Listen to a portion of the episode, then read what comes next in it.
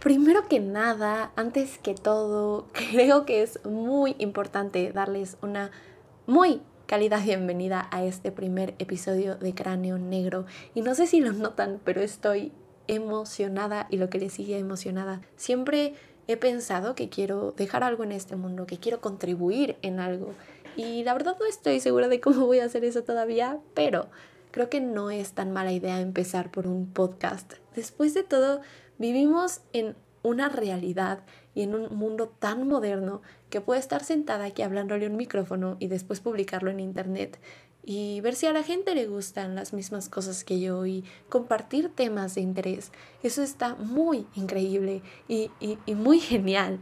Y para mí este es un podcast especial porque aquí quiero que todos aceptemos ese lado raro y morboso que llevamos dentro, hablando de temas como crimen real, asesinos seriales, desapariciones, relatos de terror y todas las cosas enfermas y espeluznantes que se puedan imaginar. Porque créanme cuando les digo que el mundo entero está repleto de misterios y que los seres humanos siempre hemos tenido cierta curiosidad al respecto. Desde tiempos pasados hacemos lo posible por averiguar por qué estamos aquí o qué hay después de la muerte, pero lo cierto es que no lo sabemos y aún quedan muchos, pero muchos misterios sin resolver. ¿Por qué hay personas que disfrutan arrebatándole la vida a otros? ¿Qué nos depara en el futuro? ¿Qué hay en las profundidades del océano que por tanto tiempo hemos desconocido y ¿Qué hay más allá del universo tan diminuto que conocemos? No sé si ustedes tengan la respuesta para alguna de estas preguntas, pero lo cierto es que yo no la tengo y muy probablemente ustedes tampoco. Y cuando me pongo a pensar al respecto, lo único que pasa es que se generan más y más dudas en mi cabeza. Por eso es que quiero compartir mis dudas con ustedes, porque lo que es una realidad es que estas preguntas seguramente han cruzado sus pensamientos alguna vez y es por eso que digo que siempre hemos tenido cierta curiosidad sobre estos temas. Después de todo, es algo natural. Como dije, el morbo es parte de nuestra naturaleza humana. ¿Por qué creen que cuando hay un accidente las personas se arremolinan a ver y son muy pocos los que se ofrecen a ayudar? ¿O por qué el Internet está tan lleno de cosas tan enfermas? Dios mío, es impresionante lo que puedes encontrar buscando las palabras correctas y es impresionante también ver la gente tan enferma que te puedes encontrar en Internet. Creo que es cierto que hay personas que son mucho más morbosas que otras y para mí es importante delimitar una línea entre lo que es mera curiosidad y lo que es ya morbo, morbo y enfermedad en su forma pura. Pero tener simple curiosidad por estos temas no es nada malo. La verdad es que la parte oscura del mundo en que vivimos es muy interesante y yo entiendo por completo su curiosidad. Antes de empezar ya de lleno con el tema que escogí para este primer episodio, em, quiero presentarme un poco, quiero que me conozcan por lo menos un poquito, no les voy a dar una autobiografía, eso estaría aburrido, solo les voy a decir que mi amor por lo macabro comenzó hace no mucho tiempo, cuando me adentré de lleno a leer e investigar historias de crimen real. Me preguntaba una y otra vez qué era lo que pensaban los asesinos mientras le arrebataban la vida a otra persona ¿Y qué era lo que pensaba la víctima en aquel momento tan aterrador? No me podía imaginar cómo es que una persona podía morir así, sin previo aviso y en un instante de completo pánico y terror. Y esa pequeñita, pequeñita curiosidad que comenzó cuando leí el primer caso, creció y creció hasta llevarme literalmente a querer estudiar algo relacionado con la investigación criminal. Ahora, eso no sucedió. Eh, punto número uno, porque la mayoría de las carreras eh, requieren que veas cuerpos y no tengo la fuerza mental para hacer eso, tampoco tengo la estabilidad emocional y no pude, no pude imaginarme en esa situación y creo que fue la mejor decisión para mi salud mental. Y la segunda, porque estudiar eso en México en un sistema tan corrupto y roto me parece muy desalentador. Que se sepa que todas las personas que estudian eso tienen toda mi admiración. Que estudian eso y que aparte quieren hacer un cambio, tienen toda, toda mi admiración. Pero es justamente por estas dos razones que decidí que la mejor manera de compartir mi conocimiento y pasión por estos temas no era estudiando algo relacionado con eso, sino iniciando un podcast, porque estoy segura que hay muchas, pero muchas personas que al igual que yo se cuestionan todos los misterios de esta vida. Así que acompáñenme, por favor, crezcamos juntos y develemos ese lado oscuro y raro que tanto intentamos reprimir.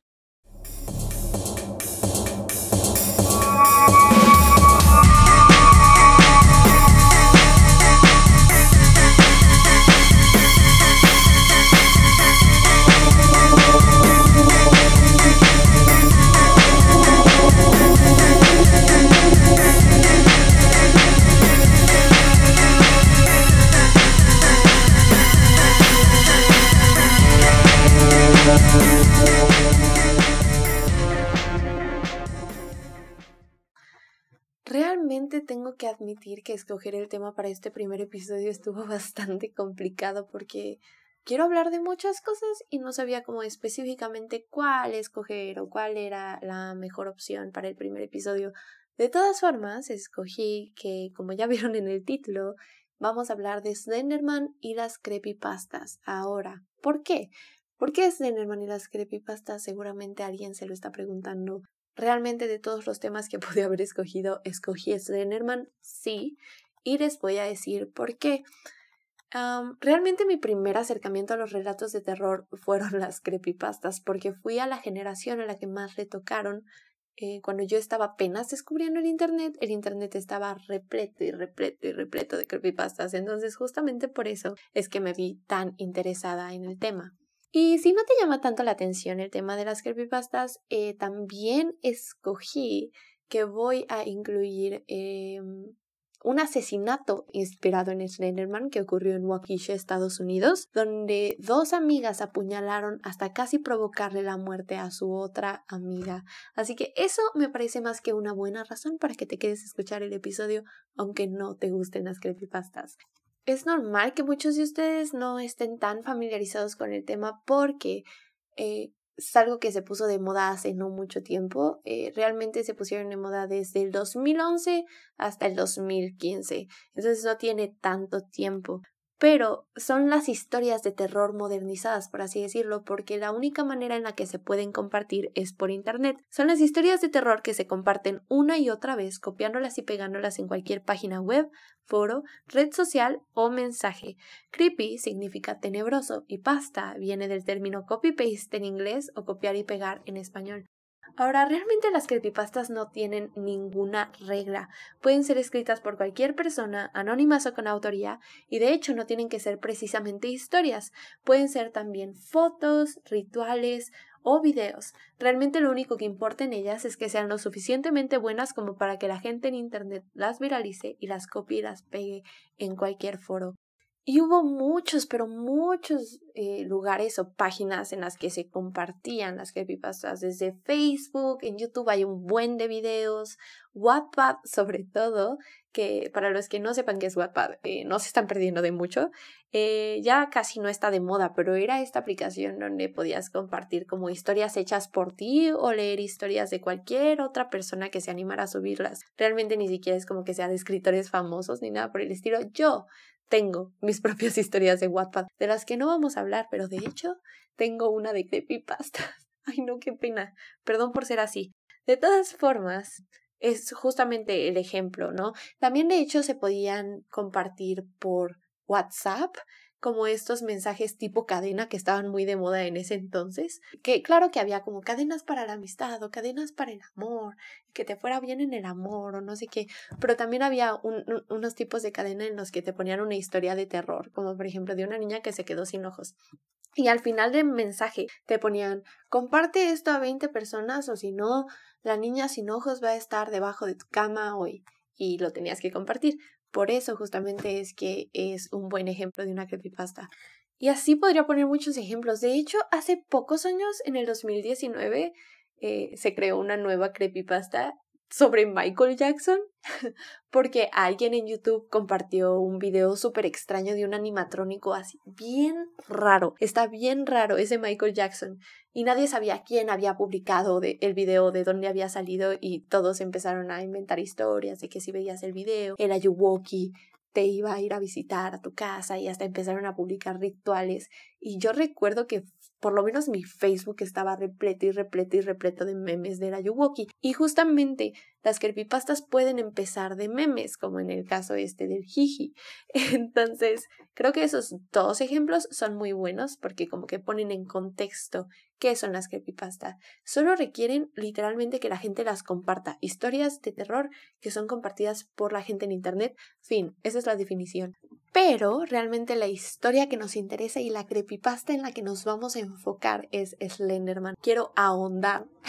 Siempre me ha gustado mucho la palabra ahondar. Siento que es muy profesional y si tengo un podcast, claro que voy a usar la palabra ahondar. Prepárense para muchos ahondar. Así que vamos a ahondar en Slenderman. ¿Quién o qué es Slenderman? ¿Cuáles son sus orígenes y cómo es que su historia provocó que dos niñas intentaran matar a su mejor amiga? Vamos a ahondar en el tema. Es una figura demasiado alta con miembros esqueléticos. Algunos dicen que vive en el bosque y se come a los niños, otros que acecha a las presas humanas de forma indiscriminada. Algunos dicen que no tiene rostro, otros que su rostro se ve diferente a todos los que lo ven. Lo que es cierto es que la historia de este personaje tiene un origen, y este origen no es tan aterrador como muchos imaginan. La historia de Slenderman empieza en los foros de una página llamada Something Awful, donde en junio 8 del 2009 un nuevo reto invitaba a los usuarios de la página a crear imágenes paranormales que parecieran reales, pero no lo fueran usando Photoshop. La creación de un usuario específico llamó la atención de todos los demás. Victor Search publicó dos fotos de niños siendo observados por una presencia alta y misteriosa. Las fotos eran acompañadas por el siguiente texto siniestro. No queríamos irnos, no queríamos matarlos, pero su persistente silencio y sus brazos extendidos nos horrorizaban y nos reconfortaban al mismo tiempo. 1983, fotógrafo desconocido, presunto muerto. La segunda foto era acompañada por este texto. Una de las dos fotografías recuperadas del incendio de la biblioteca de Stirling notable por haber sido tomada el mismo día en que 14 niños desaparecieron y se observó un demonio con forma humanoide al que se le conoce como Slenderman, deformidades citadas por oficiales como defectos de cámara. El incendio en la biblioteca ocurrió una semana después, fotografía real confiscada como evidencia. 1926, fotógrafa Mary Thomas, desaparecida desde el 13 de junio del mismo año. Por semanas, Search continuó publicando fotos, artículos de periódico y dibujos infantiles de Slenderman, haciendo que cada vez más y más personas se vieran interesadas por el mito, añadiendo sus propias versiones de la historia. Y es por eso que es importante decir que Slenderman fue creado por una comunidad. No hay una historia que sea la que es referenciada siempre de Slenderman. Hay muchas y muchas historias allá afuera sobre Slenderman. Y justamente por eso es que no tiene una descripción exacta. Eh, los poderes que tiene varían mucho de las personas que lo están escribiendo. Por ejemplo, algunos dicen que si Slenderman está cerca, puedes darte cuenta automáticamente porque los dispositivos electrónicos comienzan a fallar o que se puede teletransportar o que es invisible a, voluntad. Eso ya depende mucho de la persona que escriba, pero siempre conserva la misma descripción básica. Es una criatura humanoide alta. La altura varía, depende del escritor también. Algunos dicen que va desde 1,45 metros, que eso me parece súper poquito. Realmente, para que a mí me dé miedo Slenderman, me lo tengo que imaginar mucho más alto. Y algunas otras personas dicen que ya hasta los 5 metros o ya 6 depende de la persona de nuevo. Tiene un traje negro o gris, corbata roja o negra y camisa blanca. Su rostro es totalmente blanco, completamente desprovisto de rasgos faciales. No tiene pelo y, por lo general, tiene las manos desnudas de apariencia normal, aunque con los dedos más largos y huesudos que los de un humano típico. Se dice que acosa a sus víctimas por meses o incluso años para provocarles la locura, y que donde sea que estés, si Slenderman te ha escogido como su víctima, siempre te estará observando. Y esto lo agregué, también es parte de las cosas que dependen del escritor, pero lo agregué porque me parece muy interesante ver a Slenderman como un stalker. Slenderman es un stalker, si te pones a pensar al respecto. Pero justo ya como dije, hay muchas versiones de Slenderman, muchas historias también. Y justamente no sé si porque hay muchas historias me costó muchísimo el trabajo encontrar una que estuviera buena. Porque de tantas cosas que hay no, no podía encontrar una así que tú dijeras, oye, wow, qué buena historia, pero lo logré. Así que les contaré la historia de la granja de caballos de Henderson, una historia inventada pero escalofriante de Slenderman. Henderson Horse Farm, ubicada a las afueras de Tryon en el condado de Polk, Carolina del Norte, estaba situado en un terreno propiedad de la familia Henderson desde mediados del siglo XIX. En 1953, el rancho fue adquirido y administrado por Ted Wilcox Henderson, de 41 años, Judy Henderson, su esposa de 36, y Tracy Henderson, su hija de solo 6 años. En la mañana del 15 de junio, vecinos llamaron a la policía local quejándose de gritos y disparos desde el predio. El alguacil Clint Denterman y dos delegados Dan Parks y Chris Velas llegaron a la granja a las 8.34 de la mañana. Descubrieron que los caballos del establo habían sido destrozados. Cita, casi como si fueran atacados por animales salvajes. Fin de la cita. Dentro de la casa principal, los informes indicaron la presencia de sangre fresca en la sala de estar, la cocina y el pasillo. Ted Wilcox Henderson fue encontrado en la habitación, atrincherado detrás de muebles. Junto a él estaba el cuerpo de su esposa, muerto a tiros por la escopeta. Ted todavía tenía la pistola en la mano. Dan Parks fue citado por haber informado. Cita. Ted estaba aterrorizado. Su mirada era distante. No parecía darse cuenta de que estábamos en la habitación. Le preguntamos ¿Qué pasó? ¿Dónde estaba su hija? Pero no respondió. Fin de la cita. Ted fue acusado de asesinar a su esposa. Sin embargo, debido a su estado catatónico, fue admitido en el Hospital Mental Jenkins en Sandy Plains, condado de Polk. Ted permaneció en estado catatónico durante más de tres años. En el tercer aniversario del asesinato, el Dr. Dalton, el 15 de junio de 1956, lo entrevistó. Esto fue lo que Ted tenía para decir. Voy a hacer esto como si fuera una conversación. Los caballos, los caballos estaban actuando raro. Los caballos. Prosigue. Fui hacia afuera. Muertos. Todos muertos. Los ojos no. No tenían ojos. ¿Qué viste? Corrí, corrí adentro. Agarré la pistola. Tracy llorando, Judy gritando. Corrí, corrí hacia ellas, pero él las tenía, las estaba agarrando. ¿Quién las tenía? Un hombre alto, en traje. Me estaba mirando, Judy gritando, ¡Dispárame, dispárame! Ted comenzó a golpearse la cara varias veces en la mesa de acero en la que estaba sentado, debiendo ser inmovilizado por las enfermeras del hospital. Menos de siete horas después, aproximadamente a las 3 de la mañana del 16 de julio, Ted fue encontrado muerto en su habitación después de aparentemente escapar de sus ataduras y morderse su propio puño, cortándose la arteria cubital y desangrándose hasta morir. El cuerpo de Tracy Henderson nunca fue encontrado, sin embargo, una fotografía tomada una semana antes del incidente de Henderson Farm muestra lo que parece ser un hombre con traje parado frente a los establos. Algunos afirman que es Slenderman. Esta foto y otras fotos que voy a poner eh, las voy a dejar en el Instagram que le hice especialmente a el podcast. Quiero hacerle una página web, es algo que va a pasar, pero sigo estando muy inmensa en esos temas, estoy haciendo mi mejor esfuerzo, pero por el momento quiero que sea el Instagram. Voy a concentrarme en hacer la página web, se los prometo, pero van a tener que esperarse hasta el final del episodio para saber cuál es el Instagram y que puedan ver esta foto de Henderson Horse Farm, que por cierto yo ya la vi, y yo no encuentro Slenderman, la voy a dejar para ver si alguno de ustedes lo encuentra y que me diga, porque yo no lo veo. Ahora, fuera de este tipo de historias que, como ya dije, se pueden encontrar por todo Internet, eh, Slenderman ya es toda una marca, hasta símbolo tiene, como si fuera Superman o algo así. Es como una X cruzada, no sé qué es el símbolo, la verdad, pero eh, Cuenta con videojuegos, películas, libros, hasta canales de YouTube dedicados solo a Slenderman. Por eso digo que ya es todo un universo. Y la verdad es que yo no he consumido mucho de Slenderman. No he leído libros, ni visto películas, ni nada por el estilo. Lo único que les puedo decir que está bueno, porque yo ya lo viví, tuve la experiencia, es eh, el videojuego que se llama Slenderman The Eight Pages, que fue súper famoso cuando salió, de verdad. En YouTube hay un millón de gameplays de personas jugándolo porque te saca unos sustos muy buenos. Y me parece que es un juego muy, muy interesante. Lo pueden descargar con tal de que busquen en internet Slenderman 8 Pages. Luego, luego les aparece la opción para descargarlo.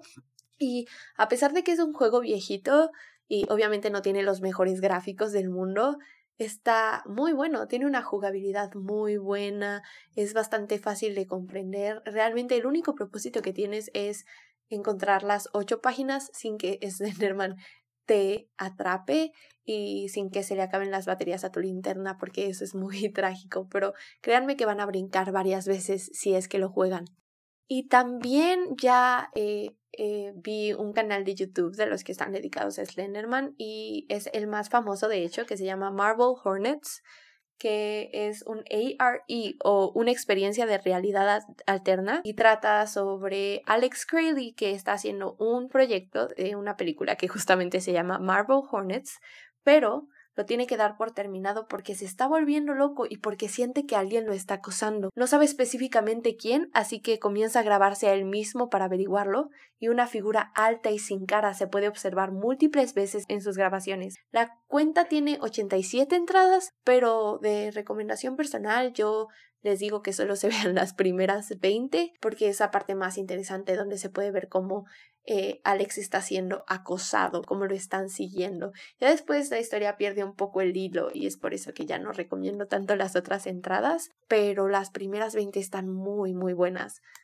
Y ya que vimos todas estas historias, creo que podemos estar de acuerdo en que son inventadas. Tanto la de la granja como Marble Hornets y todo lo demás que hay en Internet es un invento. Slenderman no es real ni lo ha sido nunca. Ha sido un invento desde el principio, pero el problema llega cuando la información en Internet se distorsiona, volviendo al personaje cada vez más y más real. Porque de verdad no estoy jugando, la información que te puedes encontrar en Internet es muy, muy, muy sugestiva y como que te puede alterar mucho si no tienes una línea divisora entre lo que es real y lo que es falso. Eh, por ejemplo, hay una página que se llama Wiki y, es todo relacionado con fandoms de cualquier cosa, pero también sobre creepypastas. Y justamente en esa página de verdad hasta te quieren vender teorías de por qué Slenderman podría ser real. Hay una teoría que hasta utiliza física física. Y estoy segura de que si un físico leyera esa teoría se reiría mucho porque claramente es una estupidez. Y también hay otra que de hecho me pareció bastante interesante que se llama el efecto tulpa, que para los que no saben, una tulpa es este ente que puede ser traído a la realidad porque muchas personas le tienen miedo y porque muchas personas están pensando al respecto. Eh, la verdad es que no puede suceder así con Slenderman porque las descripciones de todos los que lo piensen tienen que ser las mismas y como ya dije con Slenderman las descripciones que tiene varían mucho. Y también leí que Slenderman eh, solo ataca a las personas que ya saben sobre él, pero es gracioso porque la página te dice como de no, no te preocupes, si estás haciendo una investigación así solo por encimita, no te va a pasar nada, si estás leyendo esto nada más, no te va a pasar nada, pero si ya te pones a investigar más al respecto, pues es probable que Slenderman te ataque porque ya sabes mucho sobre él. Es como, si eso es cierto, adiós. Eh, fue un placer conocerlos y fue un placer hacer este, este podcast porque ya llevo repitiendo la palabra Slenderman como 86 veces. He leído demasiado al respecto. Obviamente tuve que hacer una investigación muy profunda para este episodio y pues no sé si eso es cierto. Eh, adiós, fue un placer. De todas formas, al punto al que quiero llegar es justamente cómo es que este tipo de información puede llevar a dos niñas a creer demasiado en un personaje, porque cuando son entrevistadas literalmente dicen que era necesario hacer lo que tuvieron que hacer, porque si no Slenderman iba a matar a su familia. En 2014, dos niñas de 12 años en Waukesha, Wisconsin, fueron acusadas por el intento de homicidio intencional en primer grado, por lo que la policía dice era un plan pensado por meses para matar a su compañera con el motivo de complacer a Slenderman. Su plan era matarla para así poder convertirse en las proxies. Proxies es un término inventado para Slenderman, se refiere como a sus sirvientes, los que trabajan para él. Eh, y creían que al matar a alguien podrían mostrar a Slenderman su lealtad y así ser aceptadas por él y salvar a su familia. Las niñas Morgan Kaiser y Anissa Weyer, ambas de solo 12 años, apuñalaron a la víctima 19 veces con un cuchillo de 5 centímetros, abandonándola a su muerte y escapando del lugar del crimen. Peyton, la víctima, se arrastra hasta una carretera cercana donde es recogida por un ciclista al que narra los hechos y es trasladada a un hospital donde le salvan la vida. Todo esto empezó cuando Anissa y Morgan se conocen al comienzo del curso de sexto año, donde crean una amistad muy especial porque Anissa no es muy popular y no tiene amigos, y Morgan tampoco cuenta con muchas amistades, excepto la de Peyton Learner, a la que en las últimas fechas está dejando de lado porque Anissa y Morgan tienen una conexión especial. Ambas tienen una imaginación desbordante y comparten aficiones literarias comunes, como las creepypastas y la literatura de terror, y entre ellas estalla una amistad que retroalimenta sus fantasías. Y Morgan justamente es la que introduce a Anissa al mundo de las creepypastas. Y el miedo de ambas estalla cuando Anissa le dice a Morgan que ella conoce a Slenderman y que lo ha visto en sus pesadillas desde que tenía tres años. Ahora recuerden esto porque después vamos a averiguar por qué es que Anissa dice estas cosas. Slenderman comienza a hacerse cada vez más y más real para ellas, pues fuera del testimonio de Anissa, la red está inundada de videos, fotos y testimonios de otras personas que alimentan la idea de que Slenderman vive entre nosotros. Cita. Anissa dijo que teníamos que hacerlo o si no, él mataría a nuestras familias. Fin de la cita. Fue así como dieron comienzo a su macabro plan. Estuvieron buscando la oportunidad por meses y meses hasta que al fin llegó. La fiesta de cumpleaños de Morgan era la oportunidad perfecta, ya que las tres iban a dormir en la misma casa para hacer una pijamada. Todo comenzó bien, los padres jamás sospecharon nada porque se veía que se estaban divirtiendo y cuando llegó la noche, Anisa, y esto lo dice en la entrevista, Anisa decidió darle una noche más de vida, porque su plan originalmente era apuñalar a Peyton en la cama mientras dormía taparla con la cobija como si estuviera durmiendo porque claramente no se iba a notar la sangre en la cobija y huir. Eh, ahora, este plan maestro que les acabo de decir no es mejor que el que hicieron después. La noche pasó y al día siguiente las niñas pidieron permiso para ir al parque, el cual les fue concedido porque, repito, no había signos alarmantes de que estuvieran haciendo algo sospechoso y los papás jamás sospechan nada hasta que el incidente ocurre. Realmente en las entrevistas que les hacen, eh, la mamá de Morgan solo dice que eh, alguna, digo, la mamá de Anisa dice que eh, Anisa le preguntó si Slenderman era real y que ella no sabía cómo contestar, pero que les dijo que no y que solo pues veían cosas en internet, pero los papás pensaban que eso era completamente normal y jamás llegaron a pensar que realmente sus hijas creían que Slenderman existía. Mientras caminaban hacia el parque, Anissa le muestra un cuchillo que agarró de la cocina a Morgan y ahí es donde Morgan piensa, esto en serio va a pasar. Llegan al parque y Anissa y Morgan llevan a Peyton al baño, donde le dicen que si por favor puede quedarse dormida, porque Morgan había leído que es más fácil asesinar a alguien si está dormido porque, cita, si la persona tiene los ojos abiertos no la puedes matar porque te ves en su reflejo y sientes que te estás matando a ti mismo.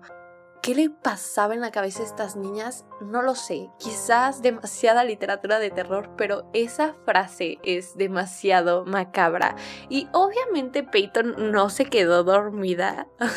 Nadie se quedaría dormida si le dice, si te encierran en un baño y te dicen, oye, ¿puedes por favor quedarte dormida?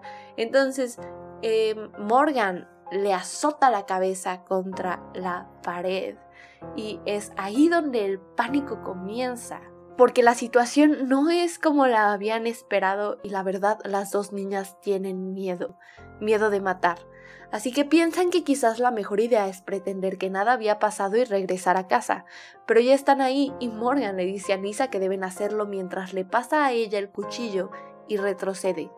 Desde atrás, Morgan le grita a Nisa ya, y como si fuera una orden comienza a apuñalar repetidamente a Peyton, dejando a la víctima desangrarse. Y por si fuera poco, vean el cinismo por favor.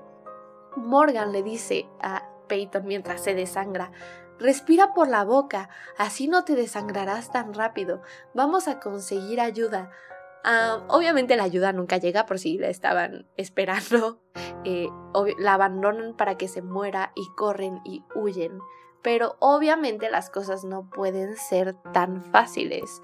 Morgan y Anissa son detenidas por un policía al que le resulta sospechosa la presencia de dos niñas tan pequeñas caminando solas por el arcén de la Interestatal 94.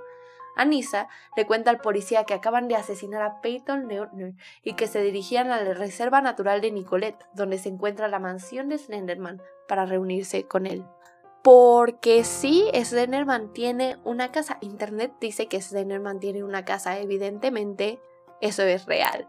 Y aparte dice que está en una reserva natural y que tienes que caminar mucho para llegar y que te aparece así misteriosamente. Pero ese era su plan, ir a la casa de Slenderman para hacer sus proxies o sus sirvientas. Obviamente son detenidas y son después cuestionadas a detalle por la policía. Después de muchos, muchos meses y varias sesiones de juicio, el juez acuerda que las menores no serán tratadas como tal, serán sentenciadas como adultos y se les dará 40 años de cárcel.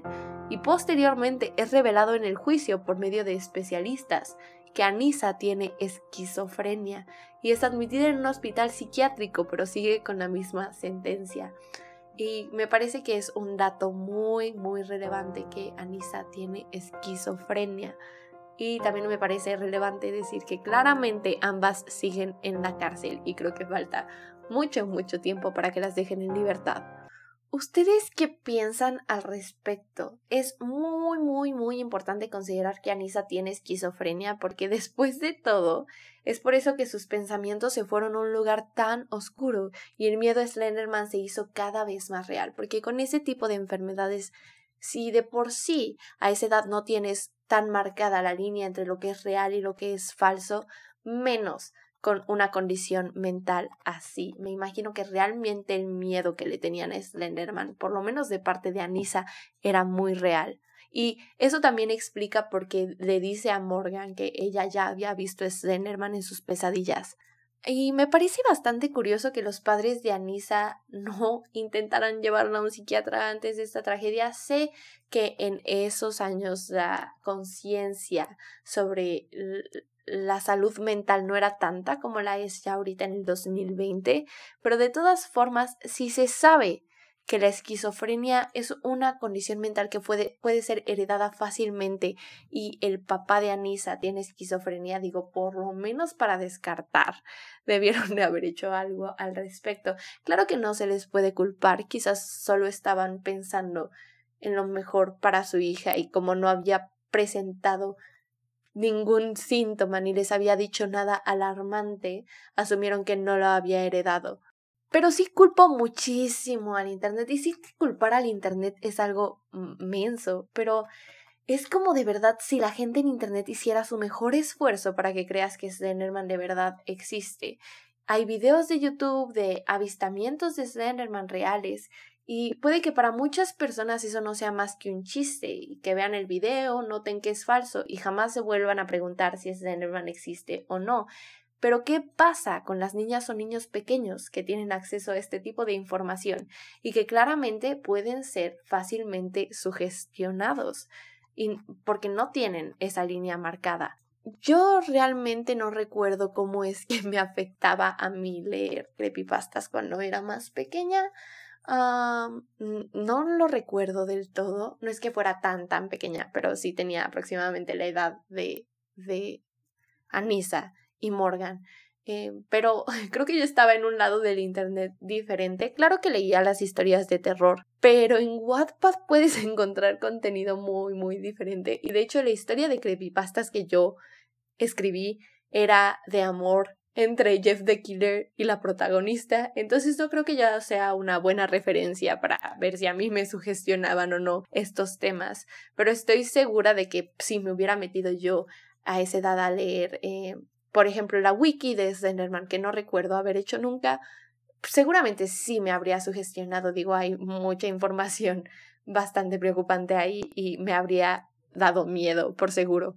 Como sea, creo que lo que es importante aquí y lo que podemos, eh, con lo que nos podemos quedar de este caso es que es muy, muy importante hablar con los niños sobre lo que es real y lo que no lo es para evitar este tipo de tragedias, sobre todo en una, eh, una era tan modernizada como en la que ya vivimos. Digo, los niños ya tienen iPads, celulares, todo el acceso, a, el, el, darles un celular les da el acceso a todo lo que hay en Internet y en Internet hay cosas bien macabras. Entonces me parece bastante importante marcarles esa línea que diferencie entre lo real y lo no real. Porque si no, es ahí donde ocurren este tipo de cosas. Y antes de despedirme, si ya llegaron hasta aquí y les gustó este tema y quieren saber más al respecto, quieren escuchar las entrevistas o les interesa saber un poquito más sobre Slenderman, les voy a recomendar eh, un documental que sacó HBO en 2015 que se llama Beware the Slenderman, que tiene las entrevistas a Anissa y a Morgan, eh, las entrevistas a sus papás, entrevistas a personas que, que saben del mito de Slenderman, cuál es su punto de vista.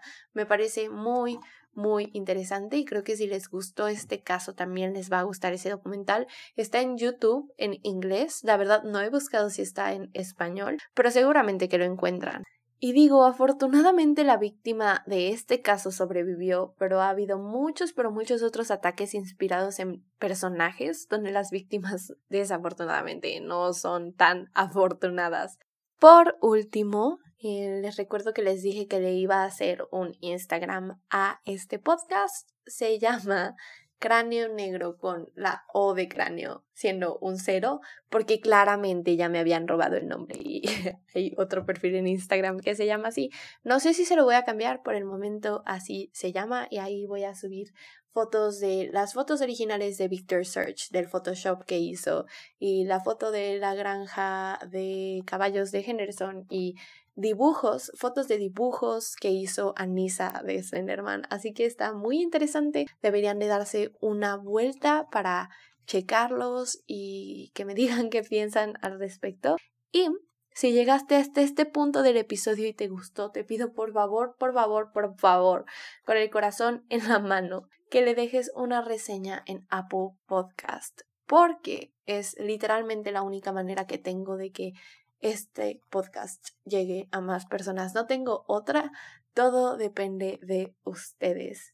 Y si te gustó, creo que me podrías ayudar mucho con eso y estaría muy, pero muy agradecida. Muchas gracias por haber escuchado. Espero de todo corazón que nos veamos pronto con un nuevo episodio. Pero recuerden que si no subo un nuevo episodio seguramente es porque Slenderman me raptó porque investigué demasiado al respecto. O también puede ser porque ahorita estoy usando un micrófono prestado. Voy a hacer el mejor esfuerzo por comprar uno, pero ay, vaya que son caros. Voy a intentar conseguir uno baratón eh, pero que esté de buena calidad el audio para poder eh, subir contenido mucho más seguido y no estar dependiendo de que me presten el micrófono. Eso estaría fenomenal. Les prometo que me voy a dedicar a buscar un micrófono barato y bueno, bueno, bonito y barato. Y ahora sí, ya me voy. De nuevo, muchas gracias por escucharme. Espero que les haya gustado. Y no olviden dejarme su reseña en Apple Podcast. Por favor, por favor, por favor, por favor.